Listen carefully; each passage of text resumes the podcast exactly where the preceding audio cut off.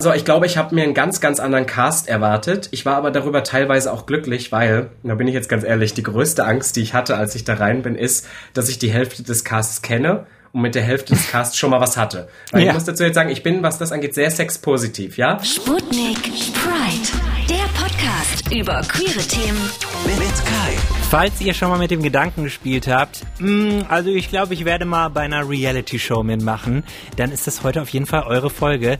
Und es ist auch was für Leute, die denken, ey, niemals lasse ich mich zwei Wochen lang einsperren, während Kameras irgendwie zu gucken und, und sehen, wie ich irgendwie in der Nase popel. Es ist für jeden was. Wir sprechen über Prince Charming, die dritte Staffel der schwulen Dating-Show, mit der Buntfalten-Ikone herself. Herr der zuckenden Augenbraue. Ein Mann, der mit seinen bissigen One-Linern immer mal wieder für Stress gesorgt hat und ein bisschen für Drama im Haus. Und er war im Finale der Show.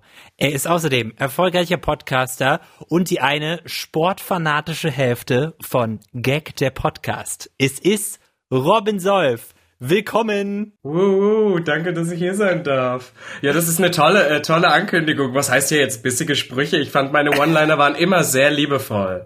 Ich habe nie für Drama gesorgt. Ja, ich glaube, ich war da sehr ähm, zurückhaltend. Ich glaube, du hast es auch mal an einer Stelle erklärt, dass der Grund, warum manches bissig wirken könnte, äh, liegt auch an diesem Zucken, was du hast, weil du hast, du hast anscheinend einen kleinen Tick, dass du ab und zu zuckst, wenn du was Freches sagst oder im Kopf hast, ne? Kann das sein? Ja, oder, oder wenn ich Stress habe, ich zucke im Gesicht ganz viel. Wir haben tatsächlich, wir machen Public Viewing zur Show und es mhm. gibt inzwischen diesen, diesen berühmten Trinkspruch, das heißt, immer wenn ich in der Show einmal zucke, muss man einen kurzen trinken oder einen Schluck trinken und ich sage dir, die Leute sind nach der Show rotzebesoffen. Okay. Also ich will heute wirklich so ein bisschen in das Behind the Scenes so eintauchen, wie mhm. es so mhm. ist, in einer Fernseh-Reality-Show mitzumachen, warum es wichtig ist, dass queere Formate ins Fernsehen kommen und dann ist das noch ganz viel mehr werden. Und es wird natürlich auch hier Major Spoiler geben. Das heißt, wenn ihr euch jetzt nicht das Finale noch ruinieren wollt, dann schaltet einfach weg, weil wir sagen äh, hier, was in der gesamten Staffel passiert und wir sagen natürlich auch den Sieger und vielleicht können wir damit auch anfangen. Wie ist es denn jetzt eigentlich? Hast du dann gewonnen? Hast du Kims Herz ergattert? Ach verdammt, ich habe Kims Herz nicht ergattert. Ha. Wer hätte es, wer hätte es gedacht? Ich habe nicht mal dieses Steinherz bekommen. Ja, Platz zwei, sage ich mal, ne? Ganz knapp vorbei. Ja. Ich glaube, das ist immer der, der, der größte Faustschlag natürlich, wenn du am Ende dann äh, im Prinzip die letzte Krawatte nicht bekommst. Aber ich denke, jetzt wo ich das Ganze selber nochmal so anschaue, er hat, glaube ich, die für sich richtige Wahl getroffen. Und ich denke, dass da Maurice, äh, congratulations hier an dieser Stelle, sein, sein Angetrauter da auch wirklich, glaube ich, die richtige Wahl ist und war. Okay. Wie sieht's aus? Hat sich so ein bisschen getroffen, als du wusstest, das wird nix? Oder wie war der Moment? Ich habe eigentlich die ganze Zeit gesagt, in dem Moment, wo ich mich in den Flieger gesetzt habe und nach Hause geflogen bin, weil man muss ja sagen, diese Show, die ist ja schon seit langem ein bisschen abgedreht. Das muss ich hier an dieser Stelle ja. noch mal ein bisschen klarstellen, weil mich Leute, äh, mir Leute ab und zu auch noch schreiben, viel Spaß auf Kreta und sowas. Und ich ja. bin so, na ja Leute, es ist, es liegt schon ein wenig zurück und deswegen ja. möchte ich das an dieser Stelle noch mal sagen. Nein, es ist schon einige Zeit her und in dem Moment, wo ich nach Hause geflogen bin, war das Thema für mich eigentlich durch. Ich muss aber trotzdem sagen, dass wenn man diese Bilder noch mal sieht, ist man dann schon so ein bisschen emotional, weil es war irgendwie eine nervenaufreibende Zeit, definitiv. Weil klar, man muss sich ja auch nichts vormachen. Das ist ja, das ist ja eine Reality-Show und ist auch so ein bisschen, ne, das Drama ist, ist, ist sehr, sehr hoch und man denkt sich manchmal, wenn man es nur guckt, so, äh, was stellen die sich, sich denn so an? Aber andererseits, ihr seid ja eingefärcht so wochenlang und es gibt eigentlich nur diese eine Aufgabe und das macht doch schon was mit dem Kopf, oder? Ja, es ist schon definitiv ein großer Mindfuck. Ich muss auch ehrlich sagen, diese ganze Quarantäne dann da vorher noch, dann bist du halt das, was ich eigentlich zum Einstieg gesagt habe, so viele Schwuppen oder Schwuchteln auf einem Haufen. Ich leb's jetzt schon und irgendwie war es auch so, wenn da so viele charakterstarke Persönlichkeiten aufeinandertreffen, das macht natürlich was mit einem und was man ja auch nicht vergessen darf. Ich bin so eine Person, ich habe die Kameras nie vergessen. Es hm. wird dir irgendwann egaler, aber du stehst die ganze Zeit unter Strom, weil diese Kameras auch da sind. Ich muss sagen, die ersten Nächte habe ich halt so gut wie gar nicht geschlafen und ich finde, dass man am Ende auch einfach merkt, die Energie ist raus. Ich hatte am Ende auch wirklich einfach keine Kraft mehr. Okay, äh, wie lange hat das denn jetzt insgesamt gedauert? Weil mit Corona war es anscheinend anders oder? Also ja, genau. Also so ein, ja, also es war schon eine Woche Quarantäne und dann so ein bisschen oh. mehr als zwei Wochen Dreh. Also es war okay. schon, war schon eine Weile. Man Intensiv. war lange, ja, ja. Und man mhm. muss ja auch überlegen, man ist ja auch komplett aus dem Leben gerissen. Also nicht mal nur so ein bisschen, sondern kein Handy, kein nichts. Ich war wirklich für einen Monat eigentlich tot. Also ich war weg. Ich hatte keine Bezugspersonen, außer die Leute, die ich halt im Haus hatte. Du hast mhm. ja nicht mal die Zeit, dich mal so den Abend selbst zu reflektieren. Weißt du? Und es ist auch gar keine Zeit dafür. Hattest du Quarantäne mit deinen äh, Ohne. Mitbewerbern? Oh, ach so, Ah. nein, nein, nein. Ich wusste nicht, alles, Okay. alles komplett isoliert. Ich hatte nur einen Fernseher. Das war Ach alles. du Schei das muss die schlimmste Woche gewesen sein, oder? Äh, Na, na, es ging. Ich habe tatsächlich wieder angefangen zu lesen. Also ich bin jetzt wieder eine Oh. ganz intellektuelle. Ähm, ich bin da jetzt wieder ganz vorne dran. Aber es war auf alle Fälle ein ein Erlebnis für sich, weil ich glaube, es kennt jeder von uns. Das Handy ist eigentlich immer präsent und dann wenn du so kurz mal eben, weiß ich nicht, drei Wochen ohne Handy, das ist schon, ist schon Ja. eine Aufgabe. Ja. Wa- Was war denn der Step, wo du gesagt hast, ich bewerbe mich da jetzt? Äh, Ich habe tatsächlich, seitdem die erste Staffel draußen war, haben wir im Podcast schon so ein bisschen drüber, drüber berichtet. Und ähm, ich hatte auch von vielen gehört, dass sie einfach auch so irgendwie Lust darauf haben und sich da bewerben wollen. Und ich sag mal so, soweit ich es sagen kann, es besteht natürlich auch von den Produzenten immer ein bisschen Interesse, dass gewisse Charaktere da hinkommen. Das heißt, vielleicht war das gar nicht nur unbedingt eine Bewerbung, sondern ein gegenseitig aufeinander zukommen. So möchte ich es mal ausdrücken. Okay, Ja. also es, es hat mir ja schon öfter gehört, dass die dann Leute anschreiben oder auch so ansprechen im Club oder so, so wirklich diese Casting-Menschen. Ähm, das kam dann bei dir vor und hast du Naja, also im Club ja momentan nicht. Wir wissen ja Nee, alle, genau. es, war, es Ja, war ja noch ein bisschen schwierig die letzten Jahre, aber wir haben letztes Jahr tatsächlich schon die zweite Staffel äh, gereviewt in der in Ja. Mhm. der Bar in Berlin und ich glaube, da sind die so ein bisschen auch auf mich aufmerksam ge ge- geworden und ich hatte eigentlich auch Lust irgendwie drauf, weil es gibt, äh, man muss ja sagen, als queerer Mensch da draußen, Ja. der jetzt nicht Drag macht, was gibt's denn Ja. da? Da gibt's nicht viel, was man mitmachen Nee. könnte. Und das war, muss ich auch ehrlich sagen, jetzt mein, mein, meine Einstiegskarte da rein. Es war jetzt nicht unbedingt, dass ich gleich gesagt habe, ich möchte meine große Traumliebe finden. Also ich glaube, das wäre das wäre gelogen, wenn man das so sagt, weil ich finde, Leute, die das von Anfang an sagen, das ist so ein bisschen Bullshit. wie ging's dir denn, als du wusstest, okay, ich mache das jetzt, bald geht's los? Also ich habe mich gut drauf vorbereitet, muss ich sagen. Ich habe, ich habe, Hä? Also äh, was, ich, was, was fließt da rein? Mental Sport? natürlich, ja, na, definitiv Sport, Gottes Willen. Also ich habe mich schon so ein bisschen drauf vorbereitet. Ich war aber auch relativ offen. Also man könnte ja bei mir denken, dass da jedes Outfit durchgeplant war. Und so gewisse Outfits hatte ich auch mir vorher zurechtgelegt. Ich muss aber ehrlich sagen, ich wollte nicht für alle Entscheidungen Outfit halt fix mitbringen, weil ich dann total enttäuscht gewesen wäre, wenn ich die nicht hätte alle Ach zeigen können. Das so. weißt du ja vorher nicht. Das heißt, ich Ja. habe halt einfach reingeschmissen in die Koffer und habe dann gesagt, mit dem Rest beschäftigst du dich, wenn du da bist. Weil ich glaube, man kann sich darauf nicht vorbereiten. Es ist halt einfach so. ja, ich glaube, das ist das Schlimmste, was ich im Kopf hätte, wäre halt, ich mache da mit und dann fliege ich früh raus. Das hätte mich schon fertig Ja, gemacht. Hast ja, du darüber total. nachgedacht vorher? War das eine Sorge? Ja, sicherlich. Ich muss sagen, ähm, wer genau zugeschaut hat, Folge 2, bin ich ganz sicher davon raus, äh, ausgegangen, dass ich rausfliege. Und man sieht dann, als er mir dann doch noch die Krawatte überlassen hat, war ich so, oh ja, um Gottes Willen. Und da war das noch nicht, dass wir alle so in den, in den Prinzen jetzt Hals über Kopf verliebt waren, sondern es war vor allem dieses, jetzt hast du dieses ganze Schlaraffenland mitgemacht und, und dann schon direkt zu gehen. Es gab ja auch den einen Kandidaten, ich habe seinen Namen leider vergessen. Patrick? Ich glaube Patrick, der in der ersten Folge, ja siehst du, der in der ersten Folge Ja. am ersten Abend gegangen ist. Und da habe ich auch gedacht, boah, du hast jetzt hier anderthalb Wochen Quarantäne mitgemacht, um dann vier Stunden im Haus zu bleiben. Also, das war schon heavy. Ach so, Ja. ist das dann wirklich, dass man, also die Abend gleiche Quarantäne? Entscheidung, ja. Ach du? Scheiße. Ja, ja, es ist wild. Deswegen, also weil die Leute immer so sind, ja, wenn es nicht passt, soll man direkt gehen. Aber ich denke, wenn du weißt, was die Leute alles da vorhergehend mitgemacht haben, da bin ich so, bleib wenigstens eine Nacht drin. Naja. Also das, das fickt schon so ein bisschen mit, sein, mit deinem Kopf, weil du dir denkst so, scheiße, also der Druck, äh, da, dass man auch wirklich so ein bisschen eine Impression machen will und am Anfang ja gar nicht so sehr dieses Liebesding, das ist ja dann schon groß, ne? Definitiv, ich bin ja auch so jemand, ich sag ja immer, stell mir eine Kamera irgendwie hin, mach, die- mach die irgendwie an und ich gebe dir da eine Stunde Programm. Aber ich glaube, was ich dir so ein bisschen in der Situation unterschätzt habe, war halt einfach, es ist ja 24-7 und du bist ja nicht der Einzige da. Und ich musste halt auch feststellen, ich kam da rein und ich bin eine relativ laute Persönlichkeit. Und dann habe ich da einen Manfred, einen Max, einen Kevin, die halt wirklich 24 Stunden ohne Unterlass brabbeln, wo ich dann auch gemerkt habe, wow, ich bin tatsächlich nicht der Lauteste. Ja. Und also, dass man auch erstmal irgendwie konfrontiert wird mit so Sachen, die man, die man vorher nicht so gedacht hätte. Weil ich muss sagen, ich habe mich, wenn überhaupt, immer verglichen mit den vorhergehenden Staffeln. Und da finde ich einfach, dass unser Cast sehr, sehr anders war als die Staffeln davor. Wie intens ist da denn so ein Tag, so ein typischer? Du bist jetzt in dieser Villa, du kannst nicht ins Internet, du kannst nicht rausgehen aus der Villa, so sieht's jedenfalls aus. Also sie dürfen nicht einfach so, ja, ey, wir chillen mal ein bisschen am Strand, weil da sind ja keine Kameras. Äh, man hat nur diesen einen Pool und dann gibt's immer wieder diese Interview-Time. Also dass du dann halt so diese Talking Heads machst. Wie viel Zeit nimmt das denn in Anspruch? Wie ist denn da so der Ablauf? Also weißt du was für mich? Also es gibt zwei Faktoren, die mich da drin wirklich gekillt haben. Und jetzt fange ich mal an. Nummer eins ist natürlich die Hitze. Bei 38 Grad dahin zu vegetieren und die Klimaanlagen. Also man hat mir vorher gesagt, die Klimaanlagen fun funktionieren da einwandfrei, aber das war eine Lüge. Also das war schon mal, das war schon mal Herausforderung Nummer mhm. eins für mich. Und ich muss sagen, das zweite, was halt für mich schlimm war, ist diese Unwissenheit du konntest halt in der ganzen Zeit keinen Alltag planen, weil du wurdest, du wurdest geweckt, du hast da keine Uhrzeit, es gibt keine Uhren und es kann halt auch mal sein, dass einen ganzen Tag für dich nichts passiert. Aber es kann halt auch passieren, dass auf einmal irgendwas kommt. Und das heißt, du stehst immer unter Strom, du kannst dich nicht entspannen, weil du immer denkst, es könnte ja was kommen. Und sie sagen dir halt vorher nichts. Und ich muss sagen, das hat mich auf Dauer so ein bisschen so fertig gemacht. Weil du dich nicht entspannen kannst, weißt du? Das heißt, du hast manchmal einen ganzen Tag Zeit gehabt, aber hast die ganze Zeit irgendwie damit gerechnet, okay, gleich muss ich mich zurechtmachen, gleich passiert ja. irgendwas. Und dann passiert es aber nicht. Und ich glaube, das ist das, das ist, diese Anstrengung ist viel schlimmer als das tatsächliche, was du dort machst, weißt du? Immer dieser, mhm. dieser Druck.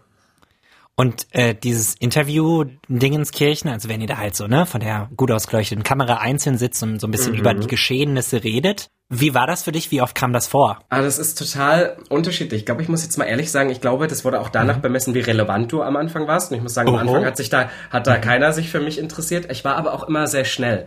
Weil ich okay. glaube, ich bin halt einfach so ein wandelnder One-Liner. Wenn du mich halt irgendwie so da hinlädst, dann stellst du mir drei Fragen, ich gebe dir eine prägnante Antwort darauf und dann gehe ich wieder. Ich weiß aber auch, dass Leute da teilweise zwei, drei Stunden mal drin saßen, weil sie auch einfach nicht zu Potte kamen.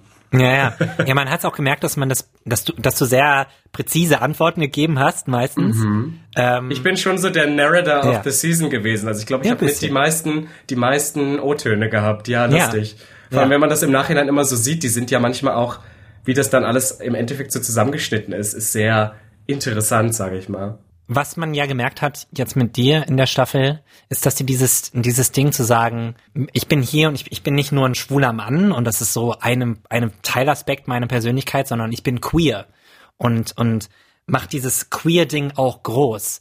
War dir das wichtig, das zu machen? Ähm, ich habe das schon mal wann anders gesagt. Also ich bin froh, dass mir Prince Charming oder auch die, der, der Schnitt im Prinzip die Chance gegeben hat, so viele zu teachende Themen anzuschneiden. Ja. Aber ich bin jetzt nicht vornherein reingegangen und wollte sagen, ich will jetzt unbedingt aufklären. Ich glaube, es ist irgendwie, das sind so Themen, die sowieso mich tagtäglich beschäftigen, beziehungsweise womit ich mich beschäftige. Und deswegen kam das dann so sehr natürlich aus mir raus. Es war aber eigentlich nicht, dass ich jetzt unbedingt um jeden Preis diesen Teaching-Aspekt damit reinbringen wollte. Hm. Ich finde es aber schön, dass das dann doch so ein Thema geworden ist, weil für mich ist das selbstverständlich. Ich meine, wir beide, wir kennen uns ja auch relativ gut. Ja. Und wir haben uns ja auch durch so queere Etablissements irgendwie auch kennengelernt Voll. und so. Und, ja. und ich würde auch behaupten, dass für dich ist das auch definitiv ein Thema und du hast großen Bezugspunkt zu dieser queeren Community. Und dann triffst hm. du da aber auf Menschen, die sagen halt, ja, ich bin halt ein schwuler Mann, aber ich habe mit sonst eigentlich so nichts, nichts am Hut. Und ich fand das dann diesen Austausch auch super wichtig, weil für mhm. mich war das gar nicht so ein Big Deal, aber ich habe auf alle Fälle auch außerhalb der Show mitbekommen, dass es für wahnsinnig viele Leute ein Gedankengang ist, mit dem sie sich noch nie in ihrem Leben beschäftigt haben. Wie würdest du denn für dich queer definieren? Jetzt geht's los, pass auf. Ja. Jetzt kommt die ja, Teaching okay, raus. Okay. Nein, also ja, ich sag immer, ja, ja, äh, ich sag immer, queer ist im Prinzip wie so ein Umbrella-Term für alles, was halt nicht straight ist, aber ich finde, das ist mehr als nur deine Sexualität. Also ich finde, queer ist sogar eher ein Lifestyle als unbedingt eine Sexualität. Also eine heterosexuelle Frau kann genauso queer sein wie ein schwuler Mann. Ich glaube, das ist halt inzwischen auch wirklich so ein Kulturgut für sich. Und das hat, das sind halt irgendwie Personen, die halt in dem öffentlichen Rahmen halt als queer draußen stehen. Es sind aber auch Shows, es sind, es ist auch Musik. Es gibt so wahnsinnig viele queere Musik und äh, ich glaube, das ist halt einfach irgendwie, wie gesagt, irgendeine so eine Art Lifestyle, die aber mehr ist als nur auf einer schwulen Party wie steppen zu gehen zu Beyoncé yeah. oder sowas. Und ähm, ja, ich denke, das ist für mich so mein persönlicher Anspruch an diesen Begriff. Ich weiß aber, dass das natürlich weit dehnbar ist und für viele auch was anderes bedeutet.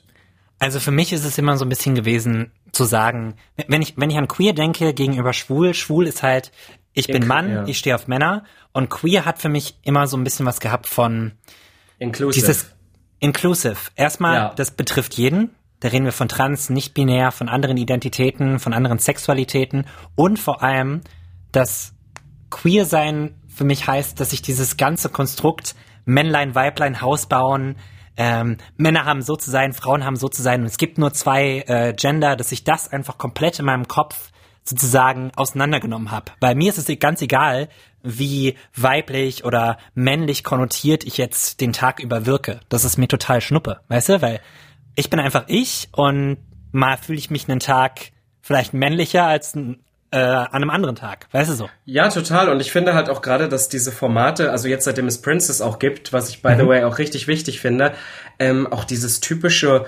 Urrollenbild von Homosexualität sich so ein bisschen verändert, weil ich hatte immer das Gefühl, auch in meiner Jugend war das so, es gibt schwule Männer und es gibt lesbische Frauen.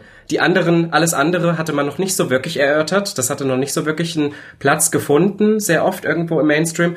Und es war aber auch so, dass lesbische Frauen und schwule Männer für sich selber kämpfen. Die haben miteinander nichts gemein, man hat immer eher so gegeneinander und es war strikt getrennt. Und ich finde, dass das auch gar nicht mehr der Zeitgeist ist, beziehungsweise dieser Gedankengang auch völlig bescheuert ist, muss ich jetzt ehrlich mal so sagen. Und dass auch gerade so ein Format wie Prince und Princess dafür sorgt, dass wir da ein bisschen mehr an einem Strang ziehen, denn letztendlich wollen wir ja alle dasselbe. Und ich habe ja. dieses Jahr, muss ich auch sagen, weil also gerade seit dem Prince Charming ausgestrahlt wurde, habe ich es tatsächlich so ein bisschen den lesbischen Frauen angetan, weil die schwulen Männer verstehen das mit meinen Klamotten und so, das verstehen die nicht so. Ja. Die Lesben, die verstehen das besser. Und ich hatte da einen viel größeren Austausch mit lesbischen Frauen, als ich das äh, die letzten Jahre hatte und habe jetzt einfach festgestellt, Gottes Willen, wir haben viel mehr gemeinsam, als ich dachte. Es ist halt ja. doch so. Man redet sich das immer so ein, dass von wegen schwule Männer, die sind halt, also vom Geschlecht her dann meist ein Mann und stehen auf Männer und lesbische Frauen sind Frauen und stehen auf Frauen. Da hat man ja keine äh, Überschneidungspunkte, aber eben doch dadurch, dass man ja irgendwo eine Minderheit ist, die in irgendeiner Weise um Akzeptanz kämpft. Entschuldigung, ich muss hier kurz mal dazwischen und darauf hinweisen, dass ihr da auf jeden Fall einen Fehler gemacht habt. Also da ist ein Fehler, also da, da fehlt noch ein bisschen was äh, für das Komplettpaket. Ihr solltet auf Abonnieren drücken, egal wo ihr seid, egal wo ihr gerade diesen Podcast hört, Sputnik Pride, die Show über alles, was lesbisch, schwul, trans, bi, whatever ist, einfach mal äh, auf Abonnieren drücken, weil dann erfreuen wir uns und dann erfahrt ihr jedes Mal, wenn eine neue Folge draußen ist. Wie geht es dir, wenn du das Wort Paradiesvogel hörst im Zusammenhang mit, mit dir? Also ich meine, irgendwo, ich kann immer noch drüber lachen, weil ja. ich auch ganz oft so unsere Elterngeneration kenne, die meinen das gar nicht böse. Das ist so ähnlich wie das Wort flamboyant finde ich mhm. eigentlich. Und ich glaube, ich bin für viele ein Paradiesvogel, aber ich weiß dass auch, ich glaube, Kims Mutter hat das in den, in den Einzeldates oder in diesen, in diesen Einzeldates über Thomas oder sowas gesagt. Und da dachte ich auch so, oh, Paradiesvogel. Ja, also. Ich dachte also, mir so, der oh butcheste Butch-Guy ever. Paradiesvogel, klar, natürlich. Ja, natürlich, weil Modedesigner und Lady Gaga und so. Ja, ja, oh Gott. Ja, also da muss man sagen, ähm, für alle, die das hören, die den Begriff gerne benutzen, ja, macht, macht es besser nicht dann sagt, dann nimm doch lieber flamboyant oder so. Ich finde Paradiesvogel, das hört sich immer so bei an, als ob wir alle nur so Showhasen wären. Also ich bin eine Showhäserett, da bin ich ganz ehrlich, ne? Aber äh, das hört sich dann immer an, als ob wir ein Zirkuspferd wären, mehr als ein, ein Mensch wie jeder andere. Und deswegen, das klingt immer gleich so so abneigend. Ich weiß, dass die meisten Leute das gar nicht so meinen, sondern dass die einfach nur sagen wollen, jemand ist sehr oder wie, wie hat sie es gesagt, aufgeweckt oder so. Aber Paradiesvogel ist, ja. glaube ich, immer das falsche Wort dafür, ja. Ja, weil ich, ich glaube, auch in einer, in einer anderen Reality-Show wärst du wahrscheinlich anders dargestellt worden und wahrscheinlich Definitiv. mehr so in dieses Paradiesvogel-Typ äh, Dingens rein. Und ich finde, dass sie hier ganz gut so die Brücke geschlagen haben, zu sagen, also auf der einen Seite fallen jetzt hier Robin und Thomas durch einen anderen Klamottenstil auf, aber es ist jetzt nicht so, dass man sagt, oh, das ist ja mega crazy. Wobei mhm. es schon, also es kam schon so von hier dem Prinzen Kim, der wirkt auch, als wäre so ein bisschen, ich weiß nicht, äh, schon sehr Männer sind Männer und Männer haben Männer zu sein. Das, das war ja auch ab und zu mal so ein bisschen rauszuhören, was ich aber auch toll fand, dass das ein bisschen kritisch auch beäugt wurde.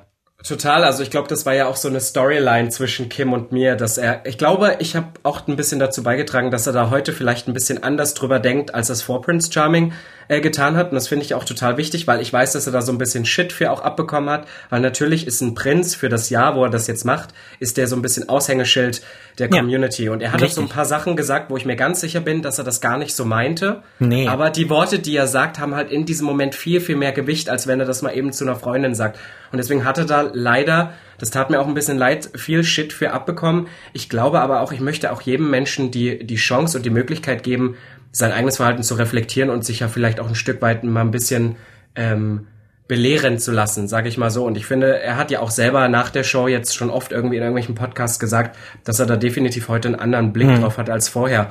Und ich kann mir ehrlicherweise schon vorstellen, dass wenn ich da reinkomme mit meiner Art und meinen Outfits, dass das für, für manche Kerle, die da aus Bremen hier im Westen kommen, dass das da so ein bisschen im ersten Moment so ist, oha, das verstehe ich schon. Es ist ja auch viel, aber ich glaube, dass man halt auch, oder dass Prince Charming uns auch die Möglichkeit gegeben hat zu zeigen, oder ist mehr als nur das schrille Outfit, sage ich jetzt mal. Ja, falls ihr es jetzt nicht gesehen habt oder nicht wisst, worüber wir speziell sprechen, es gab da so Kommentare, wenn er jetzt zum Beispiel über einen Kandidaten spricht, der für ihn sehr ne, traditionell männlich vorkam, hat er zum Beispiel gesagt, ja, das ist noch ein Mann. richtiger Kerl. Ja, ja, ja. ah.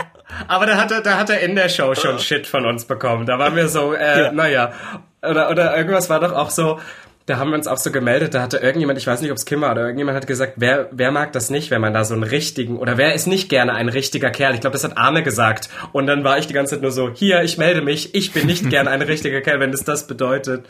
Also, naja. Ja, aber ich glaube, da, deswegen ist es total wichtig, dass da auch mal jemand ins Fettnäpfchen tritt, weil wir dann einfach über Themen reden. Und ich muss sagen, als ich Kim damals mit dem Thema Wie queer bist du irgendwie angesprochen habe, habe ich auch nicht gedacht, dass das irgendwie so eine Welle schlägt. Aber ich finde es gut, wenn es einen Nerv trifft, denn nur wenn ich eine Person ja. zum, zum Nachdenken angeregt habe, dann habe ich ja in irgendeiner Weise schon gewonnen, weißt du? Ja, ich denke, das ist der richtige Weg. Vor allem so, das hängt ja zusammen mit so Sachen wie in der schwulen Community, dass man sich gegenseitig sagt so, ey, ich stehe auf Männer, ne? Also, mhm. wenn du da jetzt Drag Queen bist, das ist irgendwie, nee, das passt nicht. Gibt's ja. Ja, aber, ja, ja, also das ist total so, bloß das Problem ist, ich bin halt so in meiner Bubble gefangen und das merke ich auch manchmal selber, gerade wenn ich zu so einem Format wie Prince Charming komme, wo dann halt super viele schwule Männer da sind und dann bin ich auf einmal in Anführungszeichen der Paradiesvogel und in meiner Bubble in Berlin bin ich nur umsingelt von wild gewordenen Drag Queens. Da bin ich noch so ein bisschen, da bin ich noch so ein bisschen der maskuline, ja. na gut, ruhigere möchte ich jetzt nicht sagen inzwischen, aber halt so so ein bisschen, wo halt so viele Gleichgesinnte da sind und dann kommst du auf einmal irgendwo anders hin und bist jetzt so, oh wow, das ist jetzt eine ganz andere Crowd. Aber da finde ich den Austausch halt auch immer irgendwie wichtig, oder? Dass man dann sieht, ah okay, es gibt super viele Aspekte da noch zu ergründen und nur weil wir alle schwul sind, sind wir nicht unbedingt alle gleich. Ja, es gibt Femtops und es gibt, äh, wie, wie könnte man sagen, Butcher Bottoms? Keine Ahnung, so. Dom, also Dom Bottoms? Nein, ich Dom Bottoms. Ja. Ich glaube, ich glaube, ich glaub, Kai, ich glaube, Kai, du bist so ein Dom Bottom. Ich sehe das schon in deiner, ja. in deiner Attitüde wahrscheinlich. Ich weiß aber nicht, wie, äh, wie männlich ich bin traditionell. Was würdest du sagen? Wir sind ah. gerade über, über FaceTime miteinander verbunden. Was sagst du? Ja, dein Outfit also nicht, wenn ich ist, so pose. ja, nee, aber de, dein Outfit ist schon sehr Boy traditionell, sage ich jetzt mal. Einfach oh, Boy next door. Aber ich glaube, ich bin ehrlich gesagt nicht der Richtige, um das zu beurteilen, weil ich muss ehrlich sagen, ich denke 24 Stunden am Tag queer. Alles, was ich denke, ist nicht äh, äh straight und ich habe dazu zu dieser zu diesen Menschen möchte ich was sagen, gar keine Berührungspunkte mehr. Deswegen bin ich da echt bin ich echt der Falsche, um das zu Aber beurteilen. das ist doch gut. Guck mal, du hast es so dieses ganze Konstrukt, diese Soziale, in dem wir uns befinden, Männlein, Weiblein, die haben so und so zu sein, das hast du in deinem Kopf schon so auseinandergepflückt und für dich umgestellt, dass du jetzt viel entspannter damit sein kannst. Weil du ja, musst total. nicht irgendein Bild von Männlichkeit oder Weiblichkeit erfüllen. Du bist einfach du. Na, ich sag das auch immer so ein bisschen so, ist der Ruf erst einmal ruiniert, lebt es sich ganz ungeniert. Und ich glaube, der, der Zug, der, dass ich mal irgendwann noch in ein klassisches Rollenbild passe, der ist halt wirklich abgefahren. Das schaffe ich nicht mehr. Da ist der nee. Point of No Return ist erreicht und jetzt, das Geile ist da halt bloß, jetzt kann ich ja machen, was ich will. Also ja. es gibt für mich ja wirklich keine Tabus mehr und ihr glaubt nicht da draußen. Für alle die, die jetzt irgendwie zuhören und sich denken, ah, und ich weiß nicht, ob ich in der Schule Mascara tragen darf als Junge oder was weiß ich. Ich bin so, do it, du wirst, du wirst da draußen auch mal Shit bekommen, aber in dem Moment, wo du keinen, keinen Fick, und das muss ich jetzt so sagen, es tut mir leid, Kai, da drauf mehr gibst, ist dieses Leben so schön, weil es so frei ist und so einfach. Und deswegen, just do Preach. it. Preach. Preach. Ja, absolut. Das, Oder? Du hast so recht. Ja, das macht Sagst Sinn. du, während du da in deiner, in deiner Leberwurst-grauen Kapuzenjacke mit Reißverschluss da sitzt, sagst du, ja, oh mein Gott, be queer. ah, schön, schön, ja. Ey, wir haben, wir haben immer, also ich arbeite ja auch beim Radio noch, wir haben immer so Live-Webcams, die mhm. echt so in HD uns abfilmen, eine, eine Großaufnahme vom Studio und dann so alle zehn Sekunden ist so eine Aufnahme und ich habe mir schon mal überlegt, man könnte auch mal in Drag ähm, moderieren oder so. Ja, das wäre schon einfach cool. Mal so. Einfach mal so. Ich glaube, ich glaube vor allem Kai, du wärst eigentlich perfekt dafür, weil du würdest dich so fühlen. Aber ich hm. glaube, du würdest halt nicht nee. mehr reden können, weil du würdest dich die ganze Zeit nur in diesem Monitor Fühlen. angucken und würdest ja. denken, wie geil du doch bist, ja. Nee, das Problem ist, wenn ich, ich habe schon öfter drüber nachgedacht, Drag zu machen und ich habe mich auch einmal so, so schminken lassen, so pseudo ein bisschen mäßig von, äh, von einem Kumpel, der das mal eine Zeit lang gemacht hat, der hat inzwischen aufgehört und es sah nicht gut aus. Also wenn, dann muss das jemand professionell machen und selbst mm. dann, ich habe einen extrem großen Adamsapfel. Das fände ich einfach nicht, das würde mir wir nicht ziehen dir einfach einen Rollkragen. Wir ziehen dir einfach einen Rollkragenkleid ja. an oder so. Ja. Einfach bis hier ja. oben verschlossen. Richtig, ja, ja. Und aber selbst dann, das würde durchgucken. Und äh, ich finde auch also einfach so ein kantiges Gesicht, äh, also nicht super kantig, aber kantig genug, dass mir das, glaube ich, nicht gefallen würde. Nee. Ich sehe schon. Ja, das denken ja, Leute fragen bei mir ja, ja auch immer, gerade so seit Prince Charming, ob ich denn auch Drag mache oder so, ja, weil ich ja so und? flamboyant bin. Und ich sag ja immer, das ist ja nicht mein Outlet. Ich mache halt diese Looks. Weißt ja. du? Bei mir ist es nicht, ich habe da auch, also wahrscheinlich, weil ich mit so vielen Drag Queens zu tun habe, ich habe da auch gar kein Interesse für mich persönlich dran. Ich liebe die Kunstform, aber mhm. für mich wäre es nicht das Outlet, muss ich sagen. Kannst du ein bisschen drüber sprechen, was, was so Looks tragen für dich bedeutet, im Gegensatz zu, ich ziehe mal einfach irgendwie irgendwas an und wie bist du da reingekommen? Ähm, ich glaube, für mich persönlich sind diese Outfits halt, also es geht so in zwei Richtungen. Nummer eins ist es natürlich, ich bin mit einer, mit einer Drag Queen, mit der ich ja bei dir auch schon im Podcast war, mit der guten Miss Ivanka T. Wir sind ja so ein, so ein Zweiergespann. Shoutout an Miss Ivanka T an die Stelle, die freut sich wieder.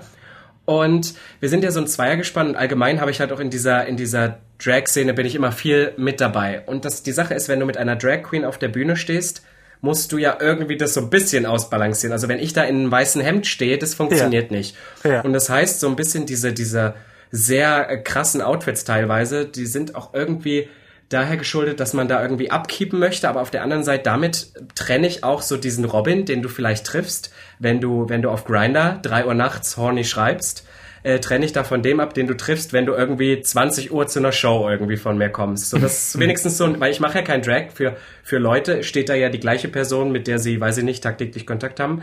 Aber so ist es für mich so ein bisschen mein, mein Schutzschild. Und es ist natürlich aber auch Passion.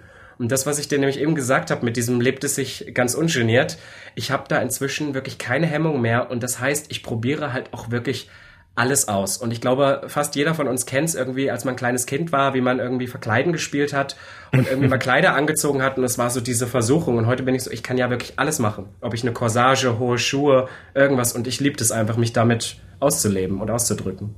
Wo geht denn Robin Solf shoppen? Was, was sind so deine, deine Outlets? Du musst oh mehrere Gott. nennen, weil das ist öffentlich-rechtlich, deswegen wir so, wollen wir keine das, Werbung machen.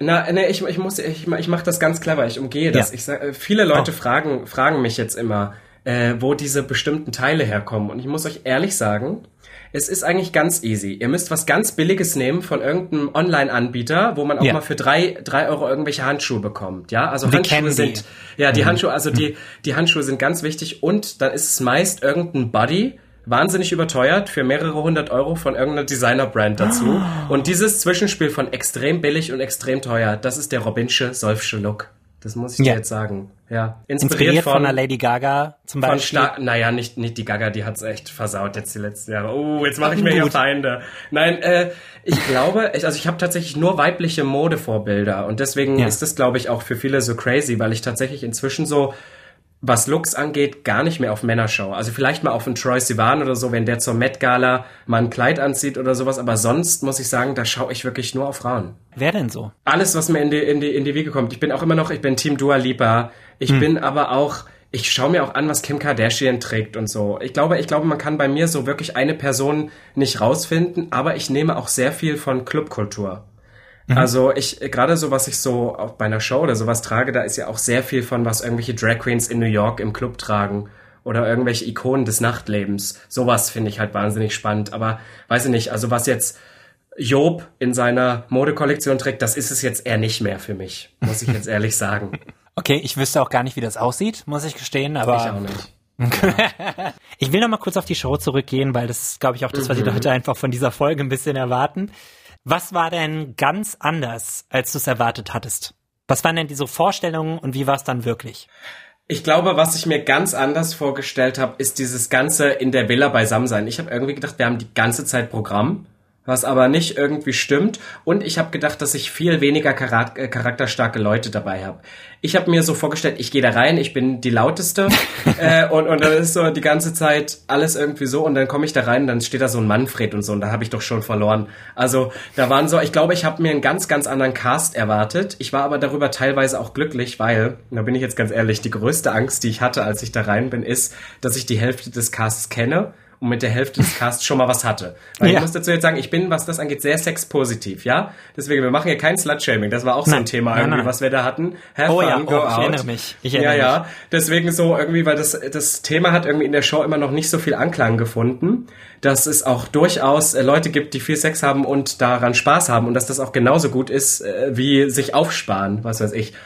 Und deswegen hatte ich die ganze Zeit Angst, dass ich die Hälfte des Casts schon sexuell durchaus kenne und es war aber zum Glück nicht so. Also es gab nur wenige, die, die ich schon überhaupt kannte. Gut. Und dann war ich so, check, immerhin kann ich ganz beruhigt sein. Aber da muss ich jetzt nochmal nachfragen, ganz frech.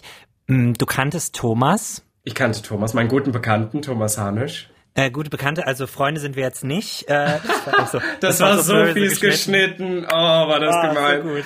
So Nein, ich toll. habe ihn sehr, sehr gerne. Ich liebe Thomas. Ganz tolle Maus. Aber ging da auch was? Na, gar nicht. Ich glaube, äh, alle Nicht? haben irgendwie erwartet, dass zwischen Ja. Thomas und mir was geht. Ich muss aber dazu sagen, ich kenne Thomas jetzt, glaube ich, seit vier, fünf Jahren. Und äh, wenn da mal was gegangen wird, dieser Zug ist sowas von abgefahren. Thomas und ich waren irgendwann in unserem Leben mal zusammen in einem Darkroom in Berlin und dann war auch alles, danach war es auch gegessen. Also so, das, äh, da hat nichts stattgefunden, da war tote Hose und Okay. ich muss sagen, da ist jetzt wirklich, die haben alle versucht, da irgendeine Story rein zu branden. Da ist wirklich Dead End. Das ist ein, ein Zug, der nicht mehr weiterfährt. Ja, das hätte man wahrscheinlich auch so mehr ausschlachten können, diese ganze Story, aber das ist dann ja relativ schnell auch so, die kennen sich halt, fertig ist. Das war halt auch so ein bisschen der Grund, weil ähm, ich kam da rein und ich habe halt am Anfang gemerkt, okay, sie fragen öfter mal nach, wie stehst du zu Thomas? Und ich habe am Anfang, glaube ich, auch noch gesagt Freunde. Und irgendwann haben die es aber so oft gefragt, dass ich dann gesagt habe, na ja, Freunde ist übertrieben, wir sind halt gute Bekannte. Weil Und ich dann irgendwie so hatten sie, genervt was sie war. wollten. Und dann hatten sie, was sie wollten, wie sie es so zusammenpassen können. Nein, aber Thomas nimmt mir das, glaube ich, nicht übel. Ich habe ihn sehr, sehr gerne. Wir haben momentan auch wieder sehr viel miteinander zu tun und finden es irgendwie auch schön, äh, diese Experience zusammen teilen zu können. Ich will nochmal auf dieses, dieses Slut-Shaming-Ding Mhm. eingehen. Das war ja auch so ein, so ein bisschen so ein Teaching-Moment, wie du, wie du immer so schön sagst. Fand ich gut, mal zu sagen, dass nur weil man mit vielen Leuten was hatte, ähm, Sex hatte, was auch immer, definiert das keine Person. Solange man irgendwie safer Sex betreibt und Leute aufklärt darüber, ist es doch, also, what's the problem?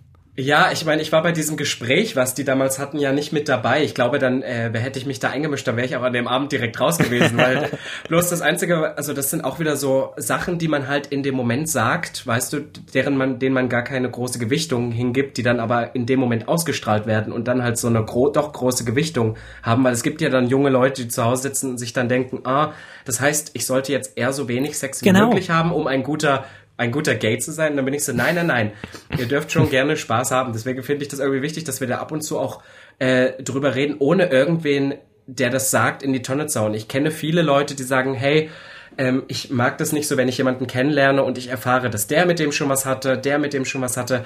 Aber ich finde im Allgemeinen, es ist halt nur Sex. Und ich glaube, dass wir uns ganz oft auch irgendwie einreden, dass wenn man mit jemandem Sex hatte oder mit jemandem mal gesextet hat oder mal Nudes von jemandem gesehen hat, dass man diese Person gleich, und ich zeige das jetzt in so Gänsefüßchen, besessen hat. Es ging immer um dieses Besitzen. Ich will nicht, dass mein, dass mein Partner alle schon hatten. Und da bin ich immer so, Ja. nur weil man Sex hatte, hat man nicht gleich die Kontrolle über eine Person besessen. Das ist so ein ganz, ganz falscher Gedankengang. Ich glaube, das ist auch immer, was Frauen sehr oft vorgeworfen wird, weil ich finde, dass vor allem bei Frauen ist dieses Thema Slutshaming ja super groß und auch in der Gay-Community. Und das finde ich irgendwie so ein Gedankengang, den ich mein ganzes Leben lang noch nicht verstanden habe. Warum eine Person, die viel Sex hat, denn jetzt im Ranking weniger wert ist als eine Person, Ja. die wenig Sex hat. Aber das kann vielleicht uns hier mal irgendwann jemand erklären, weil daraus werde ich, äh, da werde ich nie schlau draus werden. Ich glaube, wir müssen einfach so das ein bisschen umdenken im Kopf und sagen, let's be sex positive, da ist nichts dabei. Voll. Aber da Und- fand ich die Princess ja. sehr gut. Die Princess hat da sehr gut äh, dieses Thema, finde ich, angegangen. Ja? Oder die, die Kandidatinnen, ja, weil da war es alles viel sexpositiver. Und wir setzen uns jetzt auch mal in den Pool und machen alle miteinander rum, einfach nur, weil wir mal testen wollen, wie es ist, ohne dass das unbedingt gleich heißt, wir haben uns Ja. äh, besessen und wir sind alles Schlampen und was weiß ich. Und ich bin ganz ehrlich, ich bin eine sehr, sehr große Schlampe. Und ich bin das mit Stolz, denn ich reclaime diesen Begriff. So, und ich Ja. glaube, das ist ein, ein guter Moment, um zu enden. Kai, jetzt habe ich dich auch genug äh, vollgelabert wahrscheinlich. Ja, Nö, alles aber es gut. war schön. ja, ich fand auch, auf jeden Fall. Dankeschön, dass du da warst. Danke, dass ich da sein durfte. Das war's mit der Folge Sputnik Pride für heute. Ihr könnt sehr gerne uns unterstützen, indem ihr einfach mal fünf Sterne gibt für diesen Podcast auf Apple Podcasts. Da freuen wir uns immer sehr drüber. Ihr könnt abonnieren. Ihr könnt auch euren Senf dazugeben, wenn euch irgendwas stört oder ihr Feedback habt. Einfach mal eine Nachricht schicken, zum Beispiel eine Sprachnachricht. Die Nummer dazu ist auf sputnik.de. Dann haben wir auch eine E-Mail-Adresse pride.mdr.de. Da könnt ihr auch sehr gerne was hinschicken. Jederzeit. Oder ihr folgt mir auf meinem Instagram-Account. That is Kai heißt der. So, und jetzt ist die Folge vorbei und ich sage Tschüss. Lesbisch, schwul, bi, trans, whatever. Die ganze Community in einer Show. Sputnik Pride. Sputnik Pride. Der Podcast über queere Themen mit Kai. Auf sputnik.de und überall, wo es Podcasts gibt.